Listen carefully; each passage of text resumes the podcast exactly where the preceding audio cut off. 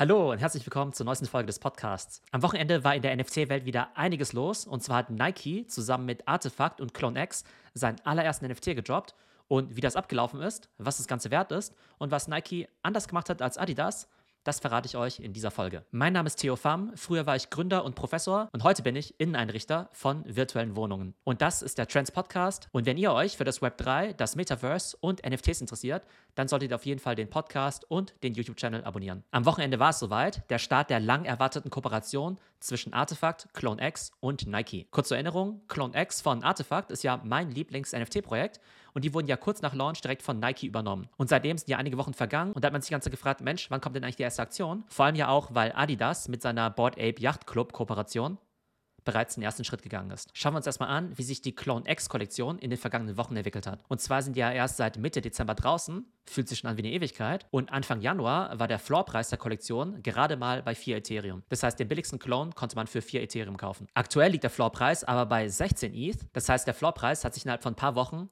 mal soeben vervierfacht. Und Artefakt ist ja aus seinen vorherigen Projekten sehr bekannt dafür, dass sie ihren Holdern immer sehr viel Utility geben. Das heißt, man hat eben nicht nur ein kleines Bildchen, nicht nur ein kleines NFT, sondern man kann eben damit auch was anfangen, beziehungsweise man kriegt eben ständig neue Sachen dazu, sogenannte Airdrops. Und Airdrops bedeutet ja, dass die Besitzer von Artefakt-NFTs oder von einer bestimmten Kollektion eben in der Regel nochmal kostenlos oder für einen sehr geringen Preis zusätzliche Items bekommen. Das ging ja kurz vor Weihnachten los, als eben jeder Inhaber von einem Clone X eben den sogenannten Spaceport geschenkt bekommen hat. Das ist eben eine virtuelle Wohnung im Metaverse, die man dann eben ganz cool einrichten kann. Und da kann man wirklich extrem kreativ sein, eigene Bilder aufhängen, Gegenstände, Teppiche, neue Fenster einsetzen und so weiter und so fort. Also auf jeden Fall ein ziemlich cooler Space, um sich kreativ auszutoben. Jetzt am Wochenende haben alle Besitzer von so einem Spacepod zusätzlich nochmal einen Lootpod bekommen. Das heißt, es ist eine Erweiterung an die existierende Wohnung. Und das Coole ist eben, dass diese Erweiterung nochmal deutlich größer und auch schicker ist. Das heißt, man hat einen Airdrop für den Airdrop bekommt. Und das Ganze ist wirklich ein extrem cooler virtueller Space, sogar über mehrere Stockwerke. Das hat eben extrem hohe Decken, einen schönen Marmorboden und es hat eher die Anmutung von einer extrem coolen Galerie oder einem Showroom. Und da kann man sich eben auch sehr cool durchbewegen. Also für mich schon eine sehr coole Metaverse-Experience. Aber die Frage ist natürlich auch, wenn ich jetzt eben schon so eine coole Galerie habe, was soll ich da eigentlich ausstellen? Klar, natürlich irgendwelche coolen Bilder.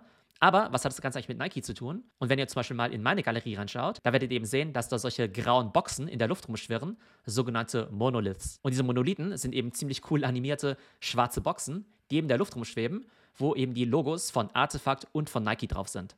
Und jetzt weiß man natürlich nicht, was da drin ist, aber wir erinnern uns ja daran, dass Artefakt ja ursprünglich eine Digital Fashion Company war. Unter anderem war ja auch mein Einstieg in die NFT-Welt damals, einen Sneaker von Artefakt zu kaufen. Das ist mittlerweile ja schon zwölf Monate her. Und wir kennen ja mittlerweile diesen Mechanismus aus der NFT-Welt, dass man eben immer irgendwelche verschlossene Boxen hat. Und da ist natürlich immer die Spannung groß, was dann eben da drin ist. Man glaubt eben, dass da ultra seltene Collectibles drin sein müssten. Also vielleicht irgendwelche digitalen Air Jordan NFTs die man dann wahrscheinlich aber auch in echt kaufen kann, weil das Ziel von Clone X ist ja auch, ein Digital Fashion Marketplace zu eröffnen. Und das ist ja auch ein Teil der Roadmap, die Artefakt damals angekündigt hat. Sie haben ja damals gesagt, im ersten Schritt bekommt ihr erstmal ein ziemlich cool aussehendes Profile-Picture, aber das soll natürlich nicht alles sein.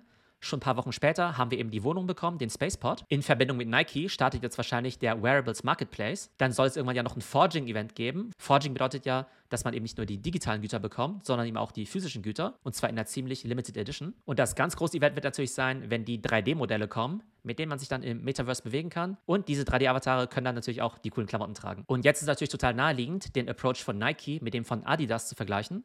Adidas ist ja relativ schnell durchgestartet, eben mit der Kooperation mit Board Ape Yacht Club. Und dieser Job ist aus meiner Sicht ziemlich gut verlaufen. Die haben ja 20.000 von ihren NFTs verkauft. Das Ganze wird auf dem Sekundärmarkt mit einem hohen Trading-Volumen gehandelt. Und irgendwann im Laufe des Jahres berechtigen ja diese Adidas NFTs dazu, exklusive physische Güter zu bekommen und wahrscheinlich auch irgendeine Art von Metaverse Experience. Wenn es einen Kritikpunkt gab beim Adidas Job, dann war es ja, dass die Nachfrage extrem hoch war und dann gab es ja den sogenannten Gas War. Das heißt, ganz viele Leute wollen gleichzeitig eben auf Ethereum dieses NFT minten und es verursacht natürlich wahnsinnig hohe Kosten und zum Teil haben ja auch Leute hunderte von Dollar gezahlt, ohne zum Zug zu kommen, wobei man sagen muss, dass Adidas diese Leute auch im Nachhinein entschädigt hat. Aber die Job Experience bei Adidas, die war eben nicht hundertprozentig smooth und da waren auf jeden Fall auch einige Leute verärgert. Bei Artefakt und Nike, da lief das Ganze eben ziemlich entspannt und zwar haben die einen sogenannten Airdrop gemacht. Und in der Umgangssprache bezeichnet man ja als Airdrop, dass eben die Holder von irgendwelchen NFTs das Anrecht haben, neue NFTs zu bekommen. Aber da gibt es eben zwei Mechanismen.